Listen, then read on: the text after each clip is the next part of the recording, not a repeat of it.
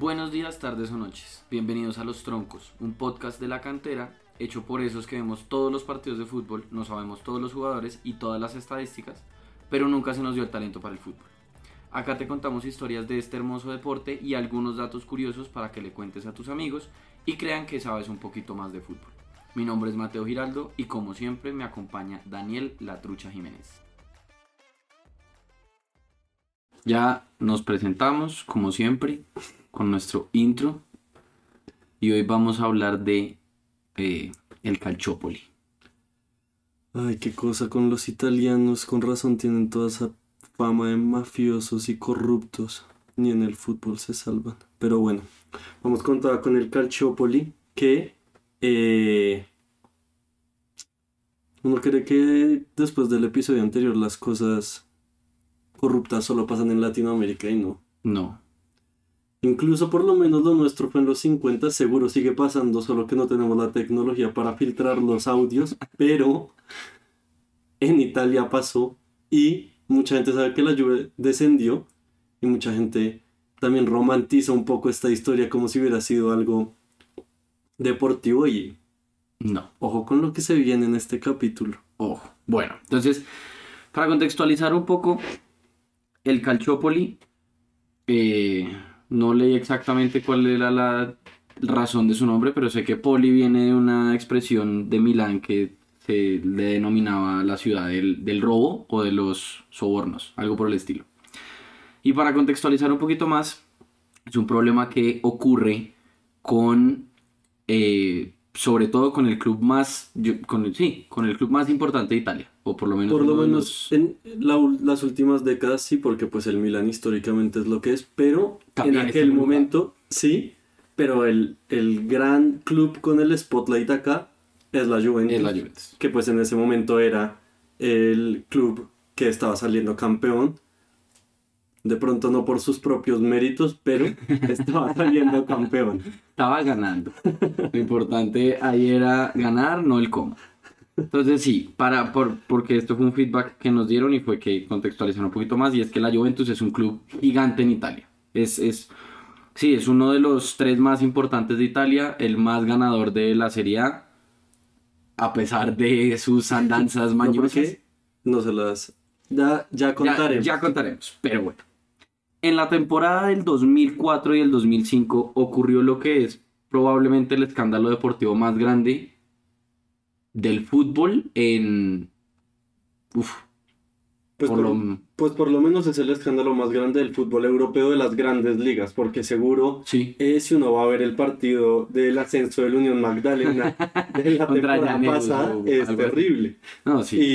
Y, y va eh, la gente del Calciopoli a ver eso y dice, hey, se les fue la mano con nosotros, vean al Unión Magdalena Ganan los siete lo que están defensas. haciendo. Ver cómo les meten el gol. Pero por lo menos de las grandes ligas europeas y de impacto a nivel futbolístico mundial, sí, yo creo que ha sido el más grande, sacando ciertas corrupciones que ha habido en mundiales y cosas así, pero esto es una cosa más bien que se vio la corrupción y que salió a relucir y les tocó reconocer sus errores. Sí, yo creo que en temas de artimañas de lo que alcanzó, de lo que se hizo en el fútbol moderno, pues de lo que conocemos nosotros, eh, es el escándalo más grande.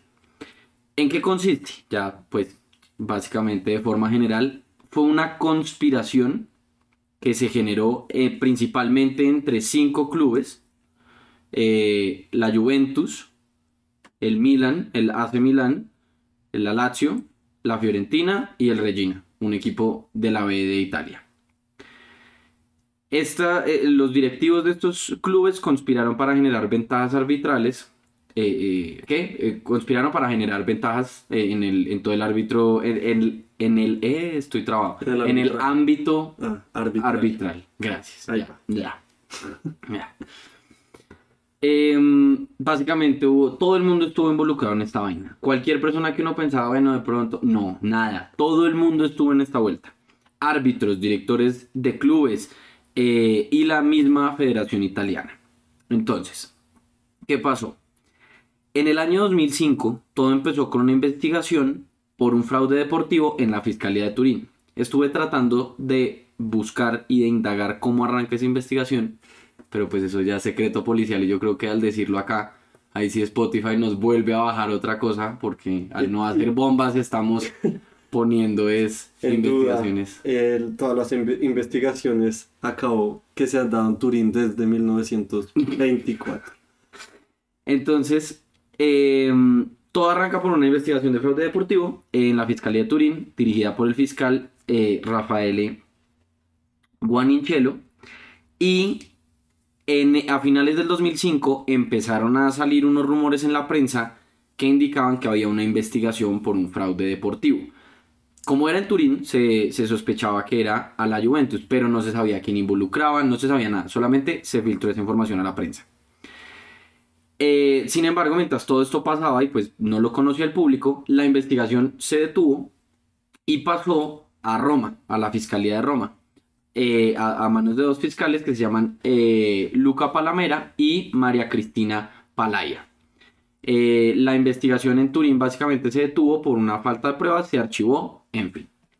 Y al haber pasado a Roma y contar con más recursos, contar con abogados fiscales, bueno, tener un montón de, de información nueva y de tener cabezas nuevas en, este, en esta investigación, se empezó a investigar una posible red entre dirigentes de la Juventus, una agencia deportiva de representación deportiva italiana que se llamaba que se llama Gea World y árbitros del fútbol italiano.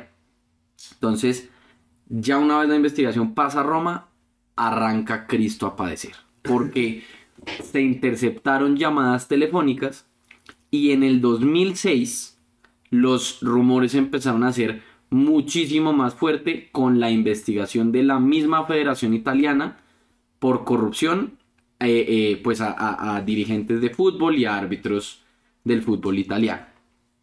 Entonces, acá salen unos nombres y es bastante eh, cliché toda esta situación porque salen los nombres de Luciano Moggi, Moggi, perdón, el director general de la Juventus, y Antonio Giraudo, no Giraldo como yo, Giraudo, que era el administrador delegado de la Juventus.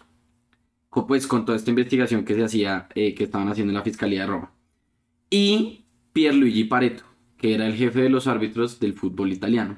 Pero lo peor de todo es que la investigación la estaba haciendo la Federación Italiana de Fútbol y otros dos nombres que salen son el de el presidente Franco Carraro de la Federación Italiana, o sea, el presidente de la misma investigación que estaba investigando, y ojo al nombre del vicepresidente, Inocenzo Mancini.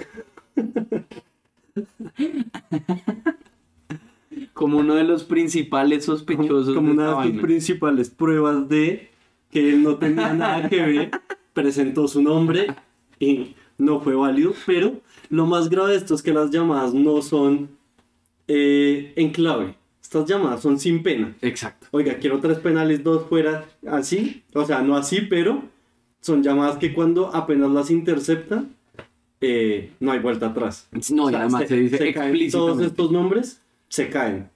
Sí.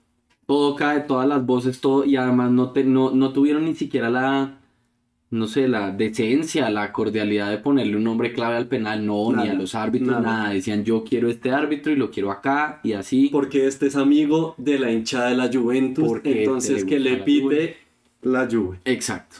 Pero entonces los señores Inocenzo y Franco Carraro de la, de la Federación Italiana terminaron también eh, eh, en- ensuciados. Ajá, el señor Inocenzo. Eh, que olía culpable. Entonces, nada que hacer. El abogado de, de la fiscalía dijo, ¿qué colonia usa? Porque yo vuelo a culpable. Pero también, y esto también es muy grave, hubo nombres de periodistas. Hubo periodistas involucrados porque claramente cuando hay partidos de fútbol que terminan siendo medio raros, pues los hinchas se terminan dando cuenta, pues, pues es algo obvio. Cuando pitan un penal que no es, cuando hay un fuera que no es y esto pasa muy de seguido, pues es que un equipo lo están favoreciendo. Ya que caen a la prensa, a revisar qué dice la prensa. Si la prensa dice que no fue penal, pues seguro yo vi algo que no era, a no ser que eh, revisen el chiringuito. El chiringuito ya claramente es algo eh, que podría poner en duda cualquier presentación periodística deportiva del mundo. Sí. Em, Entonces, unos periodistas que fueron, por ejemplo, Aldo Viscardi, Fabio Valdás, Tony Damaschelli, Guido de, de, de Waldo, Franco Meli, Lamberto Esposini, Giorgio Tosati, Ignacio Escardina y Ciro Benesato fueron los más involucrados. Y, sobre, y lo más grave de todo esto es que cada uno era un medio distinto. Y al, digamos que al único que se le que se le imputaron cargos por asociación criminal fueron a Ignacio Escardina. Eh, porque lo que, lo que se pensaba, pues digamos con todos los periodistas que algunos salieron inocentes, pero otros no, es que Luciano Moggi, que pues era el director de la Juventus, les pedía que escribieran ciertas cosas a favor de la Juventus para que la gente no pensara que la Juve estaba arreglando partidos. Y el 4 de mayo del 2006 se, se, se despedazó el fútbol italiano porque se publicaron las intercepciones telefónicas y cada día salían más conversaciones privadas. Entonces acá se viene toda una, una caída de dominós que volvió mierda a todo el mundo. Teniendo en cuenta que es una época en la que se está preparando Italia para ir a un mundial del que como pues cualquier conocedor del fútbol sabe, sale campeón. Exacto. Pero eh, incluso estos audios incluyen al seleccionador de Italia no como eh, cómplice, sino como víctima de estos mismos presionando para que llevaran jugadores de la Juventus al Mundial. Entonces toda esta preparación y también tratar de eh, lavar los trapos sucios en la casa porque pues no podía salir todo este escándalo mientras Italia iba a ir a eh, jugar un mundial. Exacto. Entonces, estas intercepciones telefónicas de la fiscalía a Mogui y a Giraudo, Giraudo, eh, en donde se hablaba de la influencia de los nombramientos de los árbitros, llegó a un punto tan descarado que incluso Mogui en una llamada le pide, como decíamos ahorita específicamente, a Pierluigi Paireto, que es el jefe de arbitrajes, que beneficien a la Juventus. Pero no dice como, ay, venga, eh, eh, ayúdeme con esto, es que es un partido importante. No. Recibe nombres específicos, una lista y le dice, puede ser este árbitro, puede ser este, puede ser este, puede ser este, para que lo pongan en ese partido para ayudar a la Juventus. Una liga que además en aquel momento estaba cerrada, es una liga que al final gana la Juventus a solo tres puntos del Milan, que también sale finalmente implicado, pero eh, no es una liga que el 4 de mayo estuviera ya definida. ni nada por el estilo. Sí, no era nada parecido al, a después a la década del 2010 que la Juve arrasaba. arrasaba con todos, no, era algo mucho más, eh, eh, mucho más apretado. Entonces el 11 de mayo, después de todas estas llamadas telefónicas que pues siempre era la voz de, de Mogui, que era el director de la Juventus, em, renuncia a toda la junta directiva de la Juve.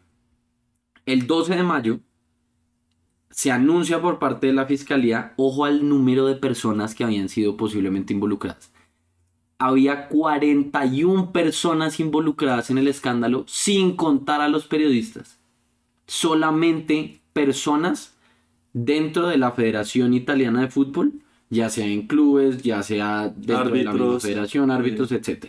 41 personas, de las cuales 13 recibieron los cargos por asociación criminal para fraude deportivo.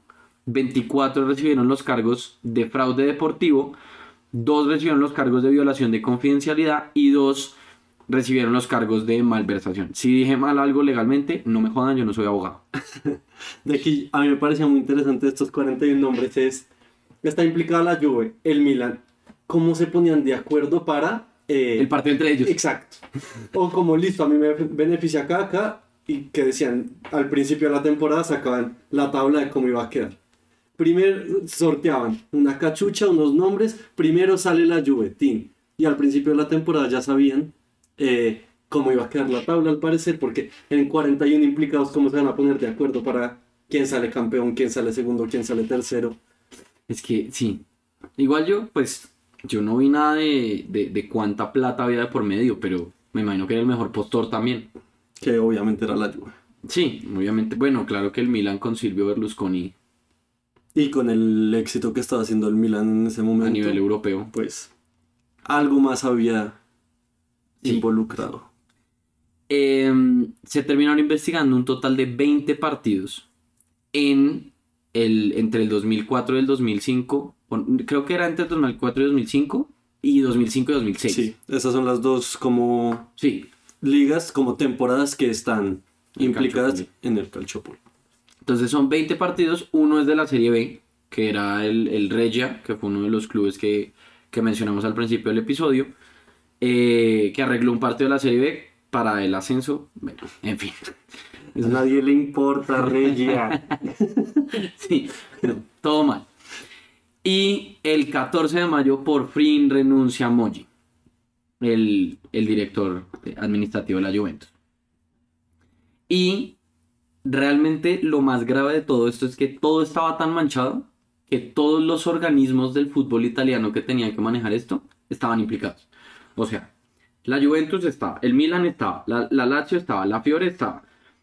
Eh, Incluso pues hay más, está la Juve, la Fiore, la Lazio, el Udinese, el Messina, el Siena, el Arezzo, el Crotone y el Avelino y termina el Milan también. Esos son los de Serie A, que en un principio fue como, después de revisar esos 20 partidos, es, todos estos clubes pueden estar implicados en el Calciopoli. Correcto. Eh, entonces, ya, ya todos los organismos de control del fútbol estaban tan manchados, la, Federación Italiana, los árbitros, todo, que a la Corte Federal de Justicia Italiana le tocó intervenir. Entonces tuvieron que cambiar absolutamente todo el proceso porque tuvo que interceder un fiscal federal, que pues es un fiscal ya a nivel del país, no de Turín o de Roma, no, sino a nivel de Italia. Y entonces, el 4 de julio, se tomó la primera sentencia. Pero espera, con eso que decías antes, incluso eso pasa a las grandes ligas porque eh, la Federación Italiana de Fútbol se quiere quedar con eso que no pase mucho y que se queden ahí callados. Y es la misma prensa, la Gaceta y todos los que empiezan a mover todo para que eh, no se hagan los de la vista ancha y esa vaina se crece hasta llegar a las medidas que ya dijiste. Exacto. Claramente pues es la prensa que no estaba comprada. ¿No? Pues no es que toda la prensa italiana hubiera estado comprada.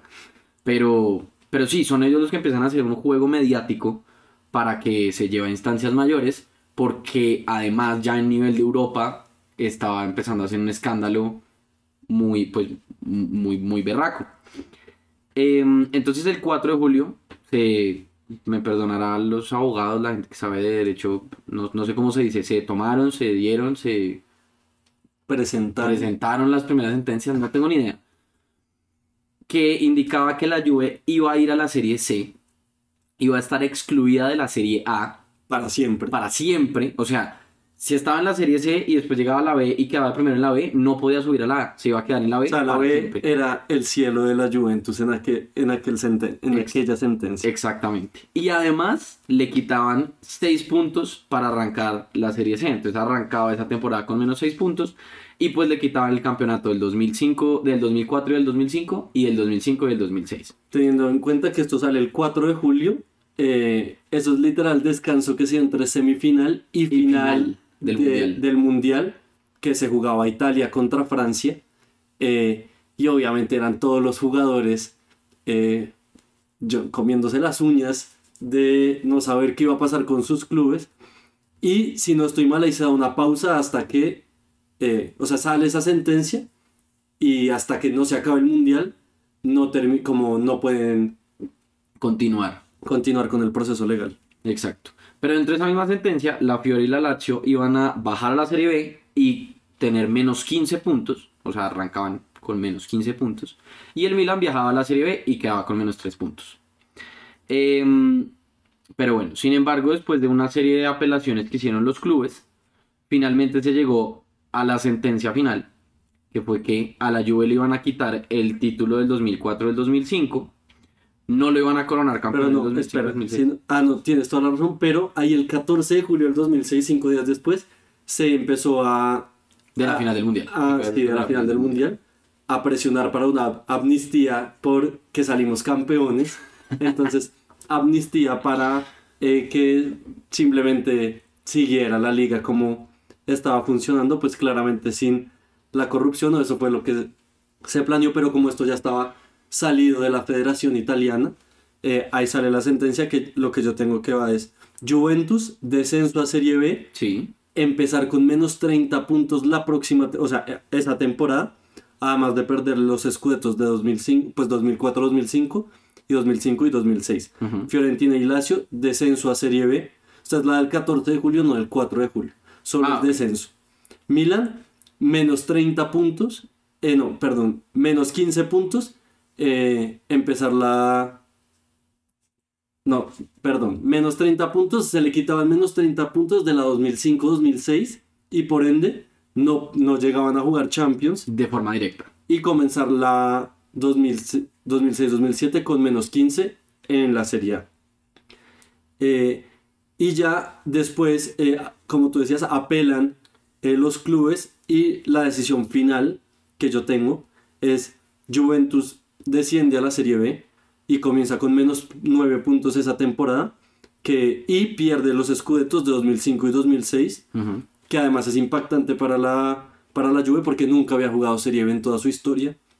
Mm, La Fiore y Lazio no descienden pero comienzan con menos 9 puntos y el Milan empieza con menos 8 puntos la temporada y sí puede jugar la Champions pero le toca desde repechaje. Exacto. Le toca desde repechaje que igual evidentemente eh, pues, Pues la se termina iban a ganando. meter La termina ganando. eh, los resultados igual.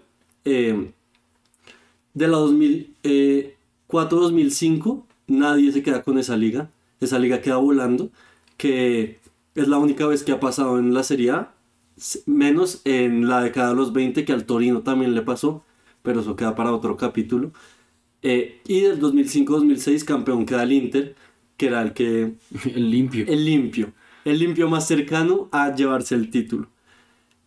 Eh, ¿Qué pasa? Muy importante con esto, además de todo lo que estamos diciendo, que son cosas legales y como consecuencias en papel. Claramente esto tuvo una consecuencia gigantesca para lo que era la Serie A mundialmente. En, en ese momento era, pues venían de la década, la década de los 90, donde era la mejor serie del mundo. Y, perdón, la mejor liga del mundo. Y Friends no era una, era una estupidez comparado con la no, serie era una maricada con toda esta corrupción. Todo el mundo quería ir a ver la serie A. Sí. Nadie quería ver ningún Ninguna serie. de sitcom, nada, nada, solo eso. Mentira. Era la liga más competitiva e igual con el principio, pues el Milan sigue siendo eh, lo que era a principios de los 2000.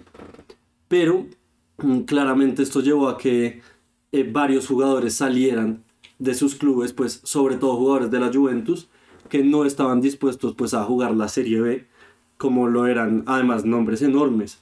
Ibrahimovic, Canavaro, Zambrota, eh, Turam.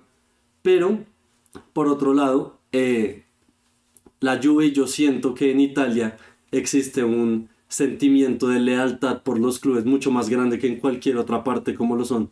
Pues Totti, eh, como pues en, en este momento Zanetti, Zanetti, Maldini, exacto. Buffon. Pero en esto ya era un, un escenario afuera de yo quiero hay- mucho a mi club, sino de, de quedarse por cariño, no sé si haya otra cosa. Sí, no, pues era quedarse por su club y yo creo que el, el primer nombre que se me viene a la cabeza con eso es Del Piero. Del Piero que tiene una frase muy famosa que dice, un caballero nunca abandona a su señor. Cuando le preguntan por qué se iba a quedar en la Juventus y se queda Del Piero, eh, Buffon que estaba en su auge, Ujú. acaba de salir campeón, Trezeguet, eh, Nedved, Camoranesi y pues en ese momento Chiellini que tenía 20 años pero acaba de llegar transferido de la Fiorentina, igual se queda y termina siendo... ¿Y Pirlo dónde estaba en ese momento? En... Pirlo estaba en lo que siempre ha estado toda la vida, rondando en clubes de Italia. Pirlo estaba en Milan en- Inter Juve. Milan Inter Juve. No, Pirlo el último equipo de Italia al que llegó fue la Juve. Ah, ok. O sea, fue Inter, Milan, Juventus. Eh, evidentemente a la Juventus le sobraba equipo con esa base que se quedó y quedó campeón a pesar de empezar con menos 9 puntos. Pues Pero pues sí es el peor escándalo de uno de los mayores auges del fútbol italiano, cuando la- el calcio era todavía una potencia y comienza un declive para la Serie A que pues a mi parecer ahorita más o menos, pero no ha logrado levantar cabeza como pues lo fue en los 90 y en los do- a principios de los 2000 y en los 80 y en los 80 pero ahorita es una liga que, bueno, la Juventus ahí llegó a algunas finales de Champions, pero pues la caída del Milan fue terrible. El Inter hasta ahora está volviendo a competir en serio, sacando el 2009 con Mourinho, pero pues sabemos que eso fue algo fuera de, sí, exacto, fuera de- completamente extraordinario, pero no es que el Inter se volvió otra vez una potencia. Mm, afuera de que eliminó al Barcelona esta temporada de la Champions, pero afuera de eso no ha tenido ningún otro auge. La Juventus ahí, pero igual tampoco es que uno diga deme el top 5 de equipos del mundo. Hace 10 años uno no mete a ningún equipo italiano. No, en el 2012-2013 yo, no, ninguno. O sea, las veces que la Juve se está metiendo en finales de Champions, tampoco es que uno diga qué equipazo. De pronto cuando estaba Tevez, Pogba, Pirlo, pero fue 2015. 2015, una temporada. Obviamente seguían ganando las ligas porque tienen un poderío económico superior al resto, menos ahorita que están más quebrados que el putas. Que eso es otro programa para otro momento. Para otro momento, porque ahorita este- también todo se fue toda la junta, también todo está raro con la Juventus, Y- pero tenemos que esperar cinco años porque este es un podcast histórico y no nos podemos poner a hablar cosas de actualidad ahorita. Sí, tenemos que primero ver cómo se desenvuelve. Y una vez se desenvuelva, en tres años En tres años estaremos hablando de por qué la Juve sigue filtrando eh, audios a árbitros. Nuevamente Y- para quedar sexto. Y, y bueno, finalizando, el señor Luciano Mogui quedó vetado de por vida de cualquier club a nivel internacional. No puede trabajar en, en nada que se... Nada deportivo, pues nada de fútbol. ¿no? Creo que, no sé si es deportivo, pero sé que fútbol está totalmente vetado. Y se habló de una posible, eh, un posible encarcelamiento de cinco años y seis meses. No, nunca supe qué terminó pasando. Nadie volvió a ver a Mogi nunca. es difícil saber. No ¿Qué lo volvieron a ver. De las únicas fotos que salían eran de 2006 y ya. No han vuelto a ver. 2006 levanta la copa con la Juventus y. Desapareció. y ya. Eso es el, el escándalo más, más grande a nivel. Sí, de- Europeo. Del, pues del fútbol contemporáneo que está mucho más regulado, por lo menos de lo que creemos, está mucho más regulado, pero pues que parece más regular. exacto. Pero igual hoy en día no es poco probable que en la Premier salga algo así. Ah, no, O- sí, ridículo. En- bueno, la liga el problema no son la corrupción, sino que los árbitros en sí ya son muy malos. Uy, Ellos, ellos solos hacen parecer que todo esté arreglado, pero uno no sabe a favor de quién está arreglado el partido. el, realmente es una pregunta aquí. ¿Cuál- ¿Qué arbitraje es peor, el español o el colombiano? Es que yo creo que al colombiano le toca más duro. Le toca Mm. más difícil cuando de la nada uno ve en semifinales, eh, perdón, o en, en grupos, como un jugador que está botado en el piso coge otro del equipo y se lo lleva en caballito hasta la banda. Pues yo soy el árbitro y digo, ¿qué, qué hago con ¿Qué hago ahí? ¿Qué hago ahí? ¿Qué hago con esto? En cambio, la liga, yo tengo que ver cómo están rompiendo a Messi y yo decido que lo rompa. Eh, también, es verdad. O también ver a los del Madrid o a los del Barça romper a todo el mundo. Y está, es, es un arbitraje bastante preocupante, la verdad. Eh, daña un poco el espectáculo del fútbol como el señor Gallego en la tradición del 2018, si no estoy mal. Sí, eso es. Un recadito para nuestro amigo Nicolás Gallego, que queremos verlo acá pronto compartiendo con nosotros un capítulo de La tradición. la tradición. Bueno, no. Un, un chiste interno malo. Pésimo. Pero, adelante. Eso, eso es todo. Eh, muchas gracias por oírnos. Eh, Estos son los troncos eh, contando historias del fútbol que a nadie le interesan, pero nosotros no tenemos nada más que hacer. sí, es verdad. Eso es. Gracias y felices Y- años, Reyes, Pascuas. Pues y- no sabemos cuándo va a salir esto, entonces feliz Navidad, año, Hanukkah, cumpleaños, eh, lo que sea. Año nuevo chino, no sé cuándo es. Y ya. Adiós. Y ya, eso es todo, qué pena, eh, ya no supimos qué decir al final, eh, pueden cortar esto de su memoria y seguir oyendo a los troncos. Eh, muchas gracias y que estén muy bien. Adiós.